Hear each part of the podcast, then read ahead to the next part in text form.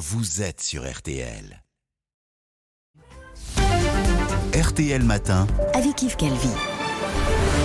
Il est 7h43. Excellente journée à vous tous qui écoutez RTL. Alba Ventura, vous recevez ce matin euh, l'ancien reporter des guerres, Nicolas Hénin. Bonjour Nicolas Hénin. Bonjour.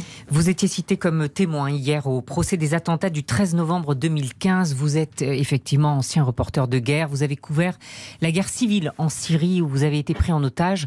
C'était en juin 2013, pendant dix mois, deux ans avant les attentats de Paris. Nicolas Hénin, hier à la barre, qu'est-ce que le tribunal attendait de vous?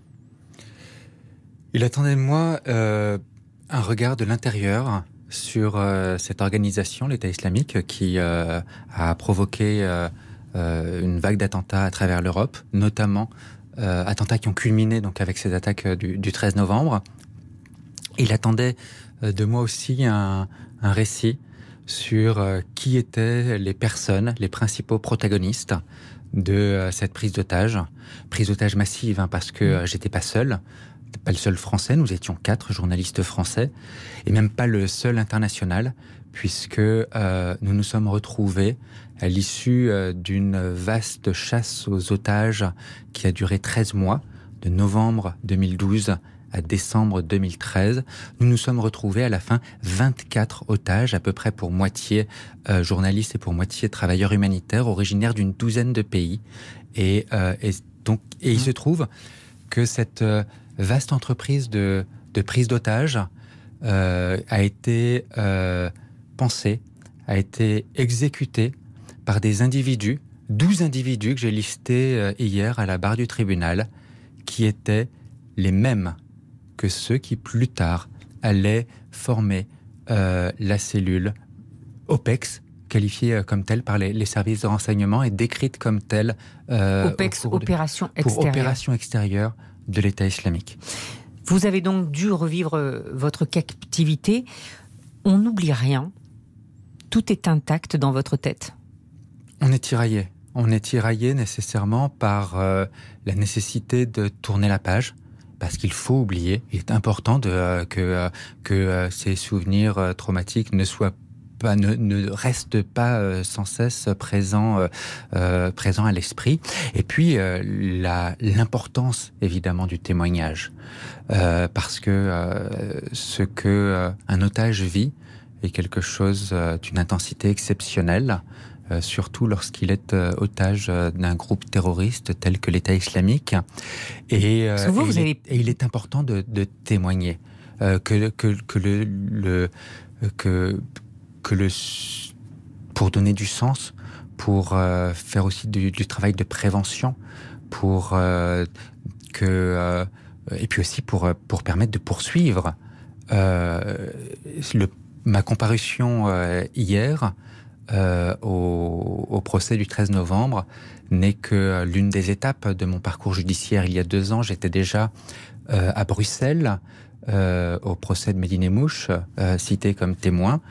Euh, J'étais le mois dernier aux États-Unis au procès de euh, l'un de mes geôliers et, et bourreaux euh, britanniques euh, qui euh, devrait être condamné à la prison à vie, qui a été reconnu coupable.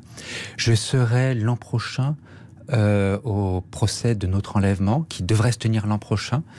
Euh, bref, nous avons euh, tout un parcours et, et j'ai été euh, extrêmement actif ces dernières années pour identifier les personnes euh, qui ont été euh, impliquées dans notre dans cette entreprise d'enlèvement pour les pour décrire leurs méfaits et pour permettre à la justice de passer.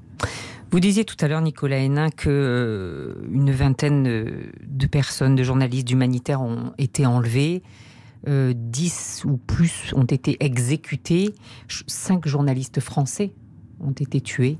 Les cinq journalistes français avaient été, enfin, en- au total, cinq journalistes français ont été tués couvrant cette guerre civile en Syrie. On vit en permanence avec la peur de, de mourir. Euh, On est totalement anéanti ou votre cerveau est capable d'établir des stratégies de se projeter pendant cette captivité? On est obligé de vivre avec l'espoir.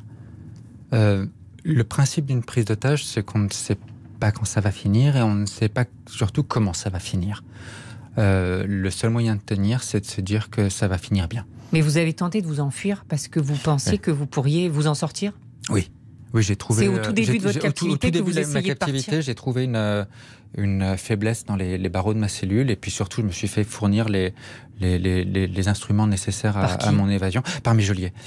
J'avais besoin d'une chaise pour atteindre une fenêtre et euh, d'un barreau, enfin de, de, de, quelque chose pour faire levier. Ils m'ont fourni un, un, une raclette de toilette euh, parce que je, je, je, leur ai prétendu que je comptais euh, tenir euh, ma, ma cellule improvisée propre et, et les deux éléments étaient nécessaires à un projet d'évasion qui m'ont permis de fait de faire sauter les barreaux de ma cellule et de et de partir et de et de m'éloigner d'une quinzaine de kilomètres de, de, de, de, la prison improvisée dans laquelle je me trouvais jusqu'à me faire rattraper. évidemment, ils n'étaient pas contents.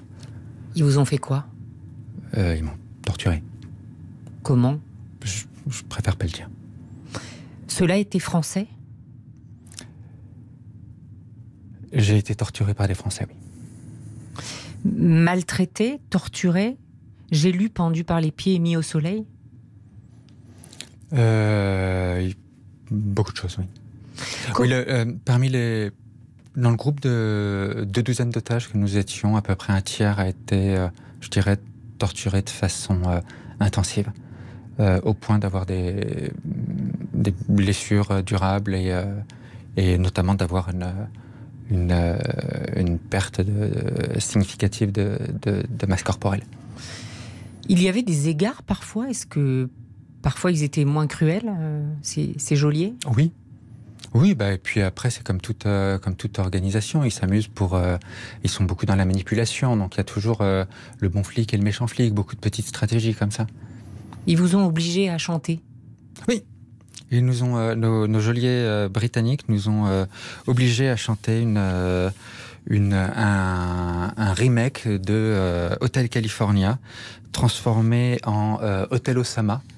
Et dans les paroles sont uh, Welcome to Osama's lovely hotel, such a lovely place, such a lovely place. We're taking you back to Osama's lovely hotel that you will never leave, you will never leave. And if you try, you will die. Si vous essayez de quitter donc cet hôtel Osama, you will die, Mr. Bigley style. Mr. Bigley, c'est la référence à Kenneth Bigley, qui est un otage euh, américain à Bagdad en 2004. Ironie du sort, j'avais couvert euh, sa prise d'otage et son exécution. C'était la toute première exécution, décapitation filmée sur YouTube par Abu Moussa Zarqawi, le fondateur de l'État islamique en personne. Comment on ressort de tout ça, Nicolas Hénin? Vous avez été aidé?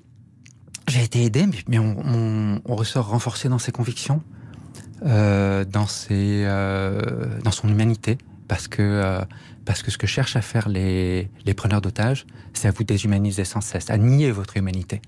Et euh, la meilleure réponse, c'est de, de rester le plus humain possible et de réaffirmer son humanité.